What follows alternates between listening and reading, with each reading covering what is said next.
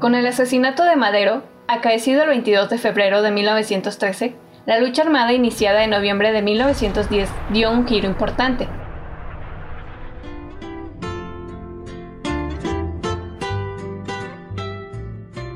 La usurpación de Victoriano Huerta en la presidencia de la República motivó, en buena medida, la negativa de los líderes revolucionarios a deponer las armas, al tiempo de propiciar la formación de otros grupos armados.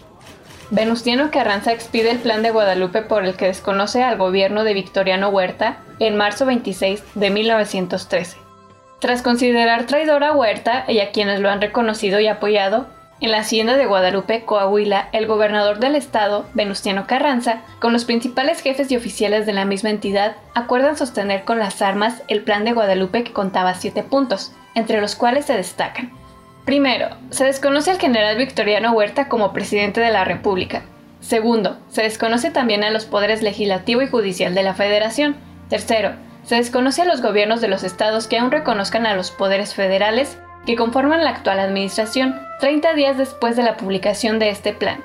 Cuarto, organización del ejército encargado de hacer cumplir nuestros propósitos, nombramos como primer jefe del ejército que se denominará constitucionalista al ciudadano Venustiano Carranza, gobernador del estado de Coahuila. Entre los principales firmantes del plan están Jacinto B. Treviño, Lucio Blanco, Cesario Castro y Alfredo Breceda. Se buscaba restablecer la legalidad rota por el cuartelazo de Huerta. En palabras de Carranza, con el plan de Guadalupe quedó perfectamente planteada la cuestión de la legalidad contra la usurpación, del derecho y de las instituciones libres contra la dictadura militar.